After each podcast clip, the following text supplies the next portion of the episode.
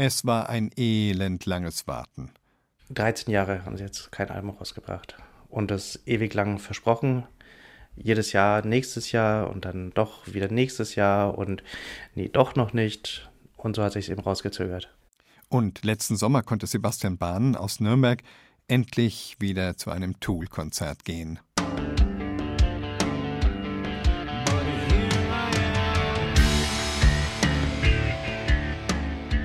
Wobei, auf ein Tool-Konzert gehen, das kann man so eigentlich nicht sagen. Das äh, erste Konzert war am Sonntag, 2. Juni in Berlin und dann am 4. Juni drauf in Prag und am 5. Äh, Juni in Wien und dann nochmal drei Wochen später in Zürich. Vier Konzerte, vier gleiche Konzerte? Jetzt fragen sich Nicht-Tool-Fans sicher, wozu?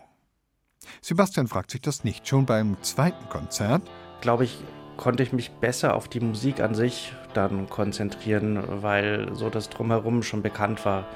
Also was für Leute man auf dem Konzert trifft, welche Größe das Konzert ungefähr hat von den Besuchern her und vom Stadion. Ja. Ja, und beim dritten Mal? Beim dritten Mal. Beim dritten Mal war ich schon ein bisschen müde, einerseits aber äh, war nicht wesentlich anders. Etwas Wesentliches vom vierten Konzert hat er sich dann aber doch gemerkt. In Zürich bin ich zum Bierstand gegangen, weil das eine Lied von den neuen Liedern, das kannte ich schon, fand ich nicht so gut und habe ich mir gedacht, da stelle ich mich jetzt beim Bier an, weil jetzt ist gerade niemand dort. Das ist so das Unterscheidungsmerkmal eher. Also auf die Gefahr hin, dass ich mich jetzt wiederhole, muss ich sagen, Nicht-Tool-Fans fragen sich jetzt sicher, wozu? Waren alle diese Konzerte überhaupt irgendwie verschieden voneinander? Die waren sehr gleich, ist aber nicht, äh, also macht es nicht schlechter. Nee. Ja, warum das Rad neu erfinden, wenn es sich doch so zuverlässig dreht und dreht und dreht und dreht und dreht? Wiederholungen haben doch auch was. Sie haben etwas. Alle Jahre wieder feiern wir Weihnachten. Ist es Ihnen deshalb in diesem Jahr Fahrt vorgekommen? Ich möchte wetten im Gegenteil. Wiederholungen können mindestens genauso spannend sein wie erste Male. Das möchten wir Ihnen in dieser Stunde beweisen. Sie können geheimnisvoll sein, wie bei den Freimaurern. Sie können eine Herausforderung sein für Schaffner, die die immer gleichen Sätze eigentlich jedes Mal so sagen sollten, als sprechen sie sie zum ersten Mal. Und Wiederholungen können dramatisch sein, wenn sie Menschen in immer gleiche Schleifen einsperren. Ich bin Ewald Ahrens. Schön, dass Sie heute Bayern 2 hören. Bleiben Sie bei uns, denn diese Sendung ist keine Wiederholung. Ich garantiere Ihnen, sie läuft zum ersten Mal. Der Verstand sagt die Anno Herr endlich auf. Doch was nimmt man denn nicht alles in Kauf? Ganz heimlich suchst einen Weg woanders hin. Die Wut steigt nur nicht dein Dopamin.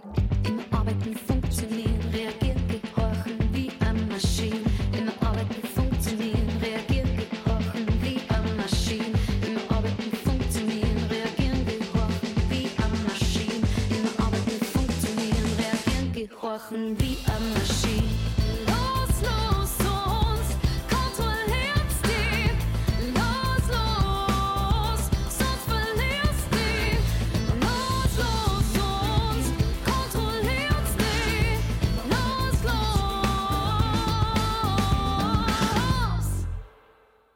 Alex Kumpfe mit Via Maschine. Beim ersten Heimatsound-Wettbewerb war sie Finalistin, diese frische Stimme aus Niederbayern. Via Maschine. Immer wieder das Gleiche, absolut regelmäßig, vertraut und verlässlich. Ja, so kommen sie uns doch irgendwie vor, die Ansagen auf Bahnhöfen und in Flugzeugen und in Kaufhäusern. Wir meinen, sie schon mitsprechen zu können und natürlich amüsieren wir uns köstlich, wenn da wieder einer englische Ansagen macht, ohne Englisch zu können. Wenn solche Ansagen nicht vom Band kommen, wie geht es denn dann eigentlich den Menschen, die solche Durchsagen zehntausendmal wiederholen müssen? Wird man dabei nicht komplett stumpfsinnig? Oder ist das einfach eine ganz besondere Herausforderung, dabei individuell erkennbar zu bleiben? Matthias Rüth ist professionellen Ansagerinnen und Stimmtherapeutinnen begegnet. Herzlich willkommen an Bord, meine Damen und Herren. Wir möchten Sie bitten, große und schwere Handgepäckstücke unter Ihrem Vordersitz zu verstauen. Leichtes Gepäck können Sie gerne in die Ablagefächer über sich legen. Vielen Dank. 15 Jahre lang war Carola Grau Flugbegleiterin bei einer großen deutschen Fluglinie. Den Beruf Fliegen hat sie zwar vor Jahren schon aufgegeben, ihre Bordansagen kann sie aber immer noch auswendig. Auch hier im Gespräch am Küchentisch. Ladies and gentlemen, good morning and welcome on board. We'd like to ask you to stow heavy and big pieces of hand luggage under the seat. Standardisierte Ansagen sind im Flugzeug Teil des Sicherheitsprogramms. Armlehnen gehören bei Start und Landung nach unten, Tische und Fensterblenden nach oben. Dieses Flugzeug verfügt über vier Notausgänge, zwei im vorderen und zwei im hinteren Bereich. Der Text dafür ist von den Fluglinien vorgegeben. Wie dieser vorgetragen wird, ist dagegen individuell. Also wir hatten einen halben Tag mal Training, aber das ist halt schon so lang her. Gell? Also, und ansonsten war das Learning by Doing. Ich zum Beispiel habe mir das R, das fränkische R, abtrainiert, weil ich das unprofessionell finde. Im persönlichen Gespräch mit den Gästen ist es drin, klar, das ist mein Dialekt. In den Ansagen kannst du es dir wegtrainieren. Früher punkteten Fluglinien noch mit Service. Dazu gehörte ein Lächeln der Flugbegleiter und möglichst freundliche Kundenansprache. Doch seit dem Siegeszug von Billigfluglinien ist Fliegen wie Bus- oder Bahnfahren eine möglichst preiswerte Notwendigkeit, um schnell von A nach B zu kommen. Für die Stewardessen bedeutet das Ansagen im Akkord, die sehr oft dann auch genauso klingen. Manchmal ist es ein Zeitdruck. Du hast noch äh, fünf Trolleys zu verstauen, gerade auf der Kurzstrecke. Und dann macht's Bing und dann gehst du schon in, in Sinkflug und dann musst du noch schnell diese Ansage machen. Und dann machst du während dieser Ansage fünf andere Dinge, verräumst irgendwas, räumst auf, schützt den Kaffee weg, sonst irgendwas und sagst dann, meine Damen und Herren, wir haben die Reiseflughöhe verlassen. Ja, funktioniert, aber man hört es, finde ich. Good morning, ladies and gentlemen. Some information of the cockpit. We are cruising at an altitude of 37,000 feet.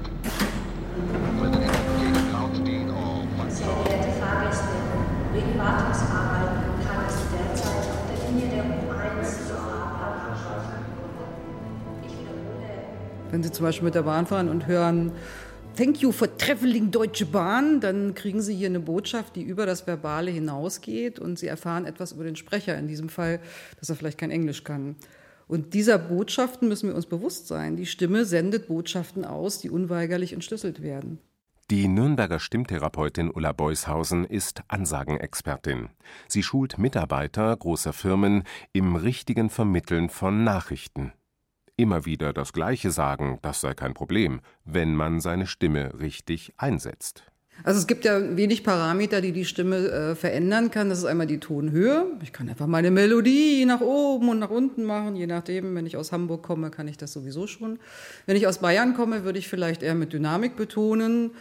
Ähm, heute fällt der Halt in Kassel aus, ne, sowas, das wäre diese Variante. Oder aber ich kann das Tempo variieren, indem ich einmal schnell und einmal langsam spreche. Und ich stelle mir vor, da sitzen jetzt 100 neue Bahngäste, die mich noch gar nicht gehört haben. Und dann spreche ich das nochmal extra für die. Dann kann ich das besser anwenden. Und das kann ich auch beim zehnten Mal noch. Ich muss es mir nur vorstellen.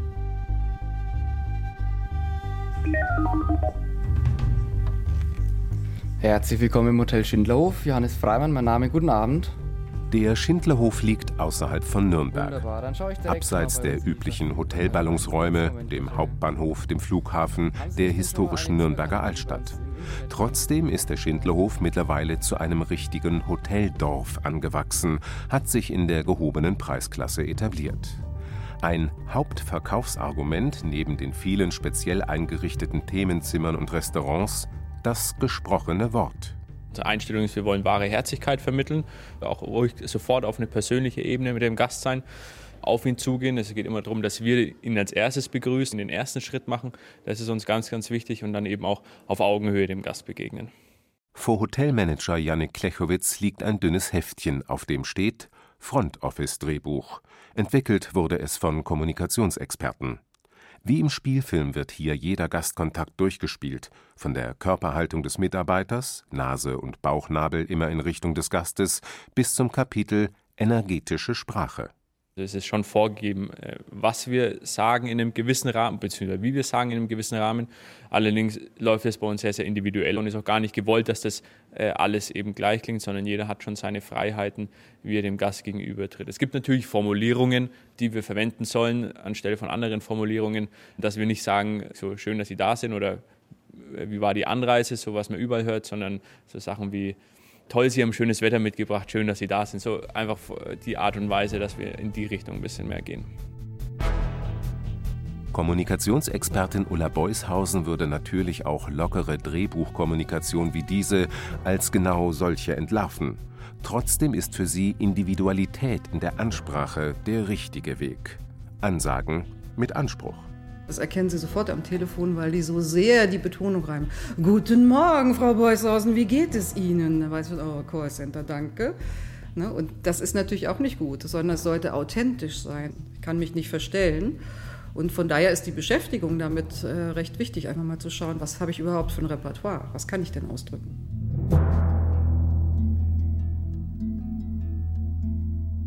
Professionelle Ansagen kann sie bestimmt die gelernte Hotelfachfrau aus Bayern, die ihre Reisebegeisterung später in die Schweiz verschlagen hat. Irgendwann hat sie angefangen, ihre Botschaften an die Welt ins äh, Musikalische zu übersetzen. Du weißt nicht warum. Ein Song über den schwierigen Weg zu sich selbst von Katharina Busch. Gefährlich nah am Abgrund einer Schlucht packt dich die Wut auf deinen Teufel mit voller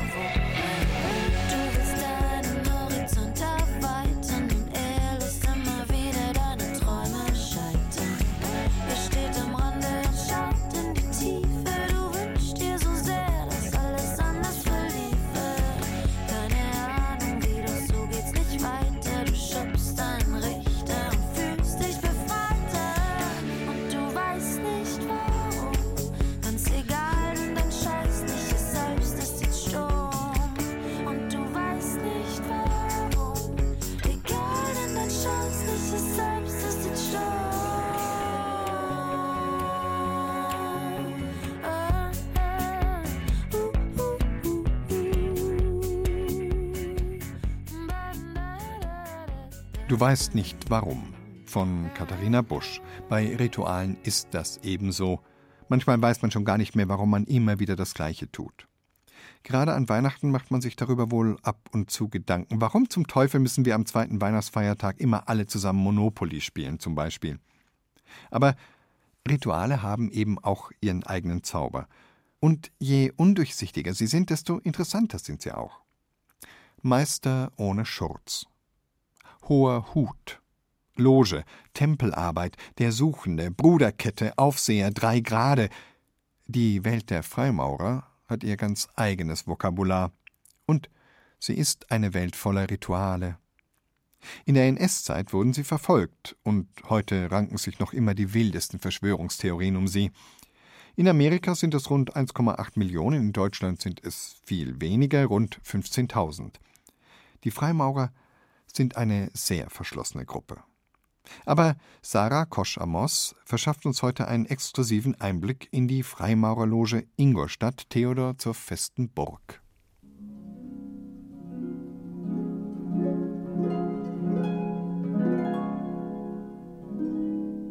Sobald sie das Vortor Heideck betreten haben, lassen die Brüder in schwarzem Anzug, weißem Hemd und weißer Fliege ihr profanes Leben hinter sich. Und der erste Aufseher, warum sind wir heute zusammengekommen? Um gemeinsam mit unseren Gästen eine maurerische Instruktion zu erleben. Solche ritualisierten Abfragen des Meisters vom Stuhl gegenüber den Amtsträgern der Loge gehören zu jedem freimaurerischen Ritual.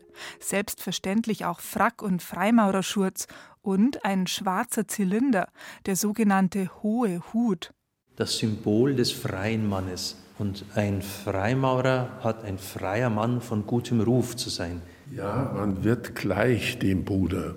Also wenn wir hier zur Tür reinkommen, dann werden die Doktortitel, Professorentitel oder sonstigen Titel draußen gelassen. Hier drin sind alle auf einer Ebene. Und der hohe Hut ist eben das gleiche, wie es früher war dass man ihn ziehen kann, wenn eine Persönlichkeit erwähnt wird.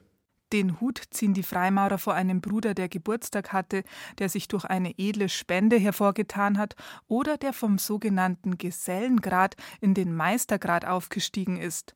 Dazu bedarf es jahrelanger Mitgliedschaft und Arbeit an den freimaurerischen Idealen. Bruder zweiter Aufseher, warum nennen wir uns Freimaurer? Weil wir als freie Männer an dem großen Bau arbeiten. Wir bauen den Tempel der Humanität. Besondere Anlässe erfordern besondere Rituale, zum Beispiel das sogenannte Ehrenritual. Die Brüder klatschen dazu in einem bestimmten Rhythmus. Also, meine Brüder, du sagst an, auf mich. Er lebe! Er lebe, Ehre wem Ehre gebührt. Am Schluss so einer durchritualisierten freimaurerischen Tempelarbeit steht das Kettenlied. Alle Anwesenden reichen sich die Hände und schließen dabei symbolisch die Bruderkette mit allen Freimaurern weltweit. Brüder, reicht die Hand zum Bunde, diese schöne Feierstunde. Uns hin zu lichten Höhen, lass was irdisch ist entfliehen. Wir trennen die Kette der Hände, die Kette der Herzen bleibt.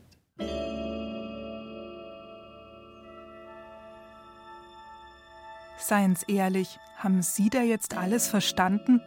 Aber keine Sorge, Sie müssen es nicht verstehen und nicht begreifen. Es gibt da nämlich nichts zu verstehen. Das haben Rituale so an sich. Es geht um ein Erlebnis und wer sich darauf einlässt, mit dem passiert etwas. Man kann es lesen, man kann es sprechen, aber sobald man es erlebt, ja, entfaltet sich die Wirkung. Ich komme runter dann und bin dann auch sehr ausgeglichen. Man konzentriert sich, man entspannt sich, man fokussiert sich. Es ist ja auch ein Aspekt, dass immer wieder neue Textpassagen sich in den gedanklichen Vordergrund dann sind und plötzlich erlebe ich ein Ritual wieder ganz anders. Das Ritual ist nicht alles, es ist nur Mittel zum Zweck. Es sind die immer gleichen Abläufe, in denen man versinken kann, ähnlich einer Meditation. Ihr Ritual voll und ganz erleben, das können nur die Freimaurer selbst. Früher habe ich dann oft gedacht, oh, was ist das für ein unmöglicher Mensch. Heute sage ich, was ist das für eine Herausforderung an meine Toleranz. Man kann keinen Menschen ändern. Man kann einen Suchenden was zeigen. Er kann sich selber ändern. Und wir können ihn darin unterstützen. Aber er muss es von sich aus wollen. Es ist ein Persönlichkeitsmanagement, ein Leben lang. Das Schleifen am rohen Stein, der rohe Stein mit seinen Ecken und Kanten, das ist man übrigens selbst. Die Kunst, sich zu finden, mit Hilfe von Ritualen, mit Hilfe seiner Brüder. Und? War da nicht noch was? Genau richtig, die Freimaurer sind ein Geheimbund, also müssen sie ein Geheimnis haben. Geheim im ursprünglichen Sinn von vor 100, 150 Jahren war ja, das, was zu Hause gesprochen wird, wird nicht auf der Straße erzählt. Und so verstehen wir uns auch. Also geheim im Sinne von heute vertraulich. Das Geheimnis, das dann übrig bleibt, ist die Vertraulichkeit in diesen Mauern. Wir wollen eigentlich das, was wir lieben, nicht nach außen tragen. Es soll nicht so profan und allgemein sein. Weil vieles in unserem Ritual jemand nicht verstehen würde, der nicht auch diese Entwicklung mitgemacht hat. Und dann wäre es wie ein Theaterstück, das man irgendwie der Kritik vorwirft und der versteht es oder die versteht es oder eben nicht. Davor schützen wir uns. Man kennt das. Da hört man an ein, zwei Feiertagen hintereinander zufällig eine Sendung, sagen wir das Feiertagsfeuilleton in der Zeit für Bayern zum Beispiel. Beim dritten Mal schaltet man es schon gezielt ein und plötzlich ist es ein Ritual geworden und ein Feiertag ohne Feiertagsfeuilleton können Sie sich gar nicht mehr vorstellen. So, jetzt wissen Sie, was wir hier in der Redaktion so träumen. Wie sich aus einem zufälligen Ereignis ein Ritual entwickeln kann, das erzählt uns hier anhand einer ganz anderen Geschichte und in fast schon rituell gewohnt trockenem Humor Elmar Tannert. Frauen sind nicht betrunken, stellte Katharina B. später klar. Frauen sind allenfalls mal beschwipst. Und ich war auch nur beschwipst. Aber mit diesen Worten konnte sie nicht mehr aufhalten, was sie bei den bayerischen Kommunalwahlen durch ihren skandalösen Auftritt im Wahllokal in Gang gesetzt hatte. Pech für Katharina, dass sie zufällig im selben Wahlbezirk wie der populäre Bürgermeisterkandidat wohnte. Pech auch, dass sie ausgerechnet zu dem Zeitpunkt ins Wahllokal stolperte, da Journalisten zugegen waren, um sowohl einen Stimmungsbericht als auch einen strahlend lächelnden Politiker bei seiner Stimmabgabe einzufangen. Und ihr größtes Pech war, dass sie an jenem Wahlsonntag bereits ein Sektfrühstück hinter sich hatte. Offen zur Schau gestellte Politikverdrossenheit, kommentierte ein Leser der Lokalzeitung die Nachricht von Katharina B.s schwankendem Gang zur Wahlurne. Eventuell hat die Dame aber auch die Bezeichnung Wahllokal ein wenig missverstanden. Die Zeitung war selbstverständlich diskret gewesen und hatte die betrunkene Wählerin als eine Art Kuriosum am Rande vermerkt. Ganz und gar nicht diskret war hingegen der YouTube-Nutzer Aladdin84, der Katharina in einem circa halbminütigem Filmchen festgehalten und gepostet hatte. Unter dem Titel Coole Aktion, sturzbetrunken zur Wahl gehen. Höhepunkt des Videos war zweifellos der Moment, als Katharina aus der Wahlkabine trat und ihren Wahlzettel, aus dem sie einen Papierflieger gefaltet hatte, in Richtung der Urne warf. Nach mehreren vergeblichen Versuchen, ihn vom Fußboden aufzuheben, fiel sie kichernd einem der konsterniert dreinblickenden Wahlhelfer um den Hals und bat ihn, sich den Wahlzettel selber zu holen oder zu warten, bis die Putzfrau käme. Von Politikverdrossenheit kann bei ihr keine Rede sein, meinte Katharina. Sie sei ihrer Erinnerung zufolge sogar ausgesprochen fröhlich zum Wählen gegangen, sie wisse nur nicht mehr, wen oder was sie eigentlich gewählt habe.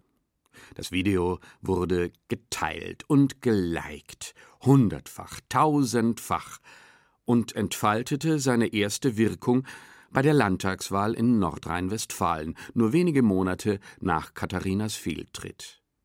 Die Nachrichten zeigten fröhliche Grüppchen mit bierbeladenen Bollerwagen, die vor Wahllokalen Halt machten und schwankend zur Stimmabgabe gingen. Rituelles Betrinken, wie am Vatertag, nur eben mit Wahl. Und Frauen waren auch dabei. Eine Boulevardzeitung druckte ein Standbild von Katharinas Video mit der Unterschrift War sie das Vorbild? Darüber prangte dick die Schlagzeile Wahlbeteiligung mindestens 1,5 Promille. Erstaunlich, hieß es ferner in den Zeitungen, dass die Spaß- und Freizeitgesellschaft erst so spät ihren Weg in die Wahllokale gefunden habe. Eine eigentlich konsequente und längst überfällige Entwicklung, eine Entwicklung, die weiterging. Bei den Wahlen zum baden-württembergischen Landtag ein halbes Jahr später wurde offenbar, dass das vatertagsähnliche Betrinken in Nordrhein-Westfalen lediglich eine vorläufige Variante von vielen weiteren künftigen Wahltagsritualen bleiben sollte. Allein schon deshalb, da die Motivationen zum betrunken Wählen höchst unterschiedlicher Natur sein konnten. Viele Wähler ergriffen die Möglichkeit, offenherzig politische Farbe zu bekennen, die Biertrinker mit Rotbier oder Schwarzbier, die Weintrinker mit gelbem Silvaner, grünem Veltliner oder blauem Portugieser. Cocktailfreunde mit Green Mamba oder Bloody Mary, um dann mit gleichgesinnten Schlachtenbummlern siegesgewiss trunken zum Wahllokal zu ziehen. Wenige Wochen später, im Vorfeld der hessischen Kommunalwahlen, arbeiteten die Meinungsforscher bereits fieberhaft an den notwendigen Anpassungen. Die klassische Sonntagsfrage lautete nun Womit würden Sie sich betrinken, wenn am kommenden Sonntag Kommunalwahl wäre? Und ihre Auswertung stellte die Institute vor neue Herausforderungen. Welchem Lager ordnete man einen Wähler zu, der sich beispielsweise pauschal zu regionalen Weinen bekannte. So jemand konnte ein aktiver Klimaschützer sein, aber ebenso gut auch ein bornierter Weinrebenrassist. Über solchen gegenwartsnahen Fragen ließ man die Anfänge des eigentlich noch ziemlich jungen Rituals Trinken und Wählen weit hinter sich. Und wer doch einen Blick in die Vergangenheit warf und Katharina B. auf der Webseite www.betrunkenwählen.de entdeckte, sah sie nun in einem ganz anderen Licht, als eine Art Pipi Langstrumpf, die sich die politikverdrossene Welt mit fröhlicher Anarchie so macht, wie sie ihr gefällt. Ihre verlorene Ehre war damit wiederhergestellt, und die Welt war um eine Weisheit reicher. Der Fehltritt von gestern kann das Ritual von morgen sein.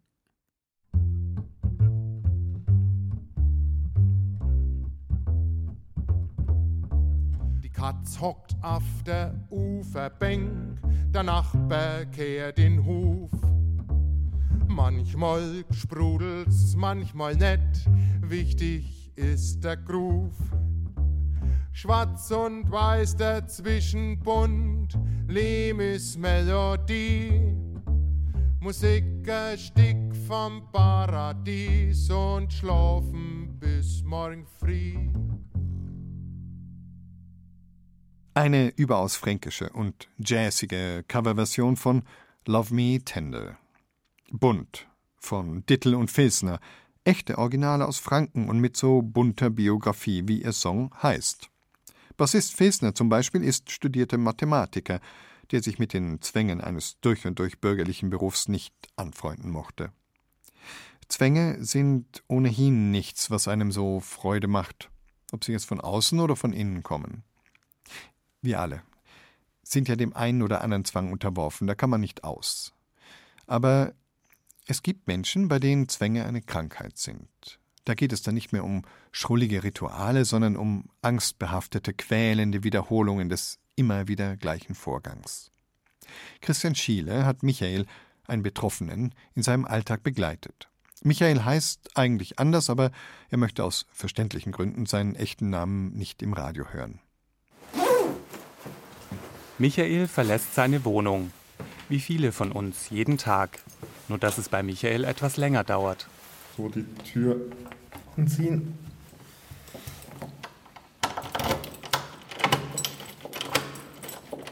Ja, ich habe jetzt halt mehrfach den Schlüssel umgedreht, dass wirklich auch der Schließbolzen drinnen ist. Jetzt kommt der nächste Zwang leider aktuell noch, dass ich noch die Schlüssel nachschauen muss, ob es wirklich beide sind. Könnte einer runterfallen. Eins, zwei, eins, zwei, eins, zwei. Dann gegen die Tür drücken, ob sie zu ist. Eins, zwei, drei. und anziehen. Ich habe gedrückt, also können sie auf sein, weil klar, sie ist zu dagegen. Ob wirklich die bündig ist zum Türrahmen. Mal gucken. Eins, zwei, eins, zwei, eins, zwei. Zehn Minuten später ist Michael dann soweit. Ja, glaube, wir sind ungefähr an einem Punkt, wo ich jetzt auch relativ sicher bin, dass sie zu ist. Ja. Sie fühlen jetzt, es ist alles in Ordnung. Nee. Aber ich bin an einem Punkt, wo ich mich jetzt letztendlich auch wegreißen kann. Wie fühlt sich das an? Unangenehm. Also die äh, Knie zittern, die Hände zittern. Es ist kein schönes Gefühl. Ein Gefühl, das Michael Tag für Tag erleben muss. Immer wieder. Und nicht nur, wenn er vor seiner Wohnungstür steht, denn Michael leidet unter Kontrollzwängen. Wenn er seine Wohnung verlässt, fragt er sich, habe ich den Herd ausgemacht? Sind die Fenster zu, die Wasserhähne abgedreht? All das muss er dann noch einmal kontrollieren, bevor er gehen kann. Mehrfach. Und er kann sich nicht dagegen wehren. Zwei bis vier Stunden verbringt er jeden Tag mit solchen Kontrollen. Dabei weiß er eigentlich, dass das, was er da macht, wenig sinnvoll ist. Das ist das Perfide bei dieser Krankheit, also zumindest für mich persönlich auch. Ich bin jemand, der sehr logisch denkt und umso schlimmer ist es für mich, dass eigentlich der Zwang teilweise unlogisch ist. Und ich bin mir eigentlich bewusst, dass diese Gedanken ja unsinnig oder unlogisch auch sind. Aber das Gefühl der Angst, ja, dieser Unsicherheit ist einfach so groß, dass ich letztendlich einbreche. Und man sucht eben diese 100% Sicherheit, die es aber in der Realität nicht gibt. Und da reicht 1% Unsicherheit, dass man wieder zum Kontrollieren anfängt. Für Außenstehende sei das manchmal schwer nachvollziehbar, sagt Michael. Er tue sich ja selbst schwer damit, seine Zwänge zu begreifen. Nachdem er seine Wohnung verlassen hat, geht Michael zu seinem Auto, das in einer Garage steht. Ja, man sieht es gleich. Der Kofferraumgriff hat leider auch den Zwang nicht standgehalten. Da ist leider äh, die Blende abgebrochen. Das zweite Mal schon. Weil auch die Kofferraumtür durch den Zwang kontrolliert werden muss. Also wenn ich sie zuschlage, oft zwei, dreimal und dann halt auch nochmal entsprechend dagegen ziehen muss, ob sie wirklich zu ist. Das kostet natürlich Zeit. Noch viel mehr Zeit wird Michael allerdings später brauchen, wenn er sein Auto wieder abstellen wird. Vor zehn Jahren, mit Anfang 20, hat Michael das erste Mal bemerkt, dass etwas nicht stimmt. Die Zwänge kamen damals schleichend in sein Leben, einer nach dem anderen. Er sprach mit Freunden darüber, die ihm sagten, uns geht es doch genauso. Und Michael war erst einmal beruhigt. Schließlich kennt jeder Mensch aus seinem Alltag bestimmte Zwänge. Doch bis zu welchem Grad sind diese noch harmlos? Und ab wann sind sie krankhaft? Professor Dr. Thomas Hillemacher kennt den Unterschied. Er ist der ärztliche Leiter der Paracelsus Universitätsklinik für Psychiatrie und Psychotherapie am Klinikum Nürnberg. Problematisch wird es dann, wenn es eben viel Zeit verwendet, weil das einfach die Lebensführung dann beeinflusst und zu einem starken Leidensdruck führt. Also wenn Sie kaum noch das Haus verlassen können, weil Sie sonst stundenlang beschäftigt sind, alles nochmal zu kontrollieren, keine sozialen Kontakte mehr pflegen, kaum noch zum Einkaufen gehen oder Ihrem Beruf nicht mehr nachgehen, dann ist es natürlich mit einem starken Leidensdruck verbunden und dann ist es auf jeden Fall krankhaft.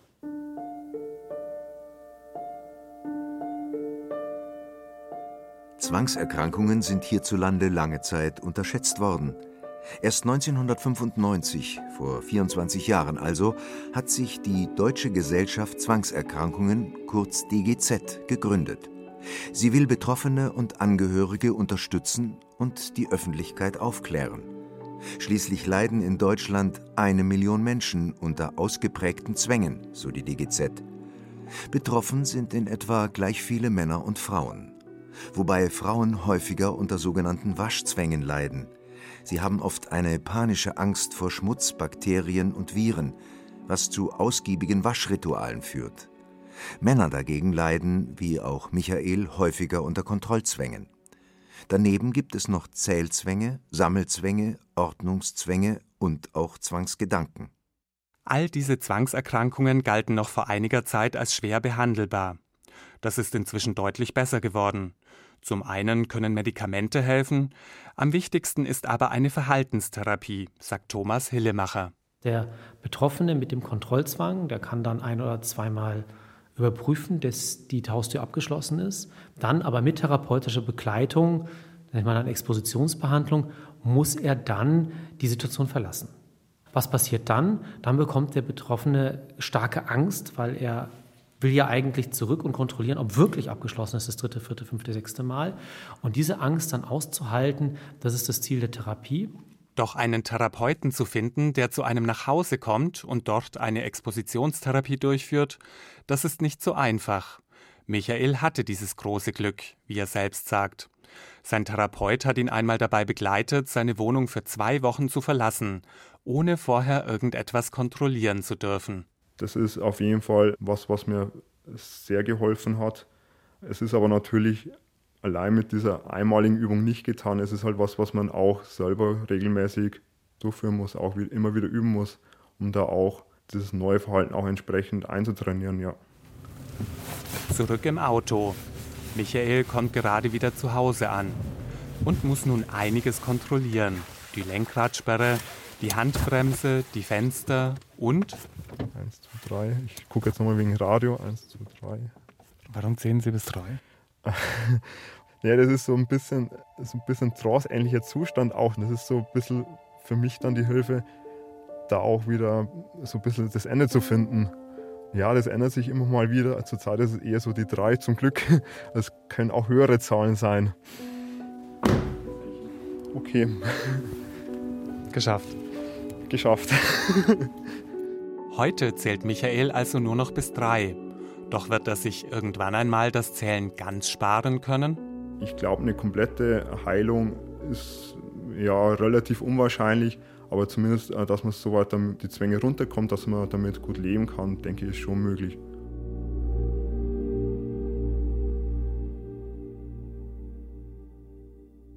Wenn wir solche Beiträge senden dürfen, dann sind wir tatsächlich immer dankbar dafür, dass die Betroffenen den Mut haben, sich im Radio öffentlich zu äußern. Wir danken Michael, der so offen und mutig war, sich in seinem Alltag begleiten zu lassen. Wenn ich hier ins Rundfunkgebäude komme, um das Feiertagsfeuilleton in der Zeit für Bayern zu moderieren, dann sehe ich fast jedes Mal ein, zwei Leute, denen ich hier immer begegne. Und obwohl wir uns nicht kennen, wir nicken dann, murmeln Hallo oder lächeln uns an. Meine Kollegin Tanja Palamkote kennt das auch. Und ich bin sicher, Sie haben diese Menschen auch, die Sie nur vom Sehen kennen, aber das sehr gut.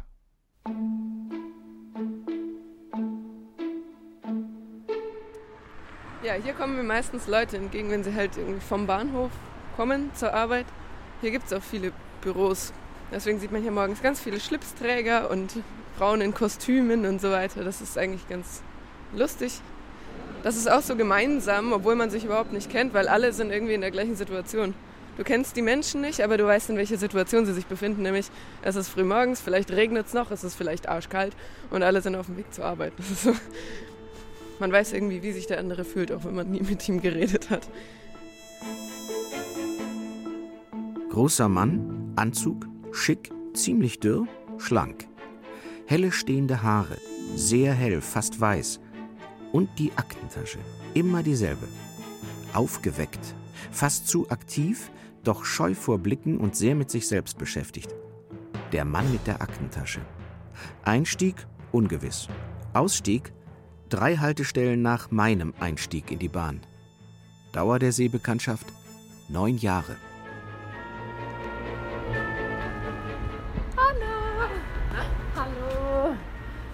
Es ist Freitag früh, 8.30 Uhr und ich treffe mich mit Heidi.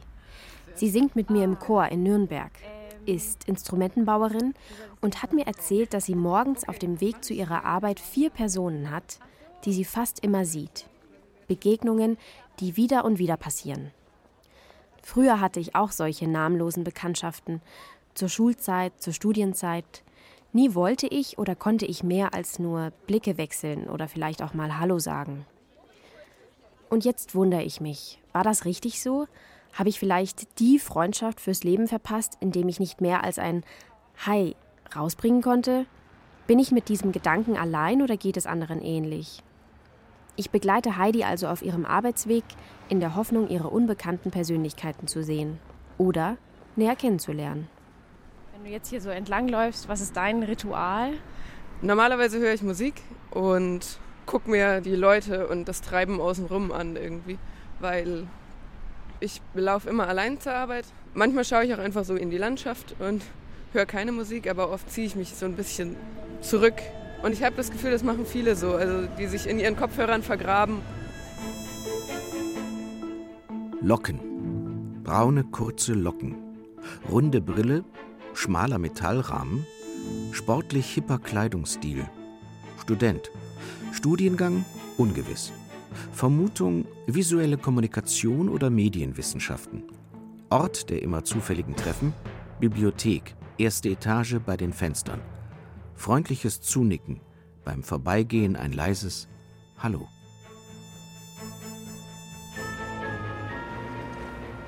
Man schaut sich halt nie so richtig an. Ich glaube, viele haben auch das Gefühl, man möchte den anderen nicht bedrängen oder sowas. Ich habe aber auch das Gefühl, dass die meisten einfach niemandem auf den Nerv gehen wollen oder sowas.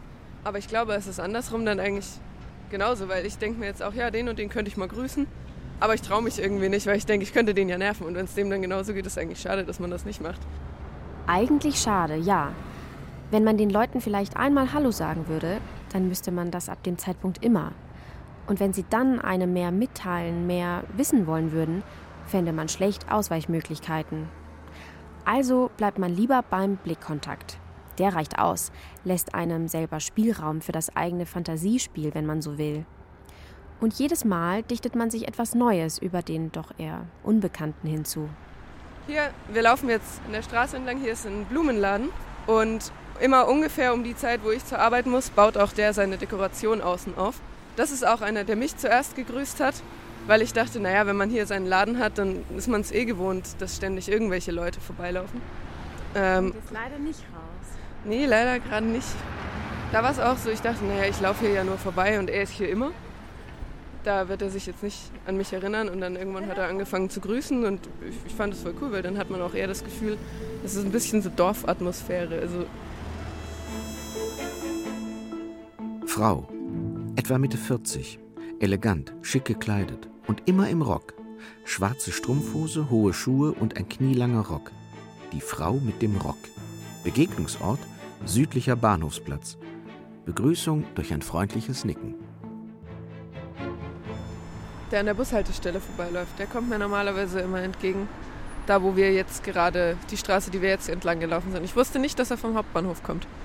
Der mit der Mütze? Genau, der mit der blauen Mütze. Und es ist lustig, wenn man ihm bei der Tram begegnet, äh, schaut er sich auch mehr um, weil man will ja nicht überfahren werden. Ob sich Heidi traut, ihm Hallo zu sagen, ihn anzusprechen und ihm zu sagen, er wäre ihr aufgefallen. Sie würde ihn jeden Morgen sehen, zwar nicht hier, aber die Straße weiter vorne. Wie würde er wohl reagieren? Würde er überhaupt stehen bleiben? Wäre es ihm gleichgültig? Will er lieber allein gelassen werden? Oder freut er sich vielleicht über ein bekanntes Gesicht. Wir hatten Augenkontakt. Wir hatten, wir hatten Blickkontakt. Aber das ist auch wieder sowas, da ist man auch eher, wenn man jetzt da die Straße entlang läuft, auf dem Gehsteig, da sind keine Fahrräder, da sind keine Autos, da muss man auf nichts aufpassen und da läuft er normalerweise immer stur mit dem Blick auf den Boden. Aber wenn man sich eh gerade schon umschauen muss, ist die Ampel grün, kommt da eine Tram, sonst wie, da passiert es da auch schneller, dass man irgendwie. Ja, das war aber auch das erste Mal.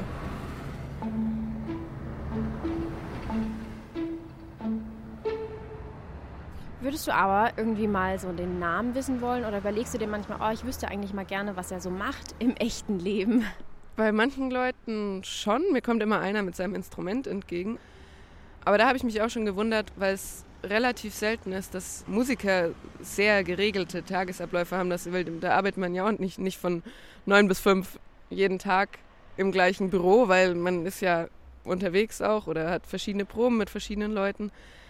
Bei dem habe ich mich schon mal gefragt, ob der jetzt zum Beispiel vielleicht nur nach der Arbeit Unterricht nimmt und deswegen sein Instrument schon mit zur Arbeit nimmt. Oder ob er tatsächlich ein paar Proben hat, die immer zur gleichen Zeit sind. Oder ob er studiert und seine Vorlesungen zu ähnlichen Zeiten sind.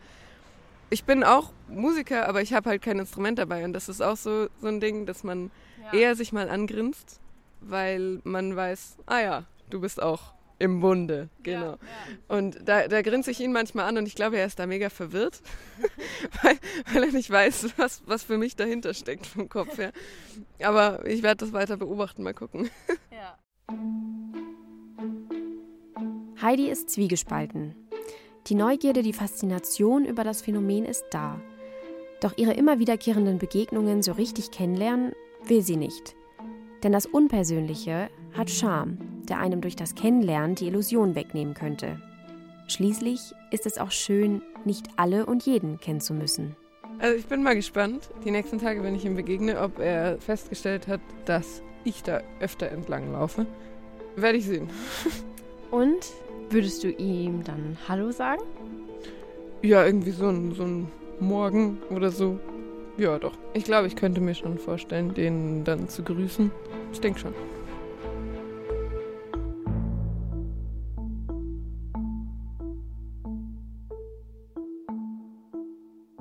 Die immer gleichen Abläufe haben ebenso ihren Charme.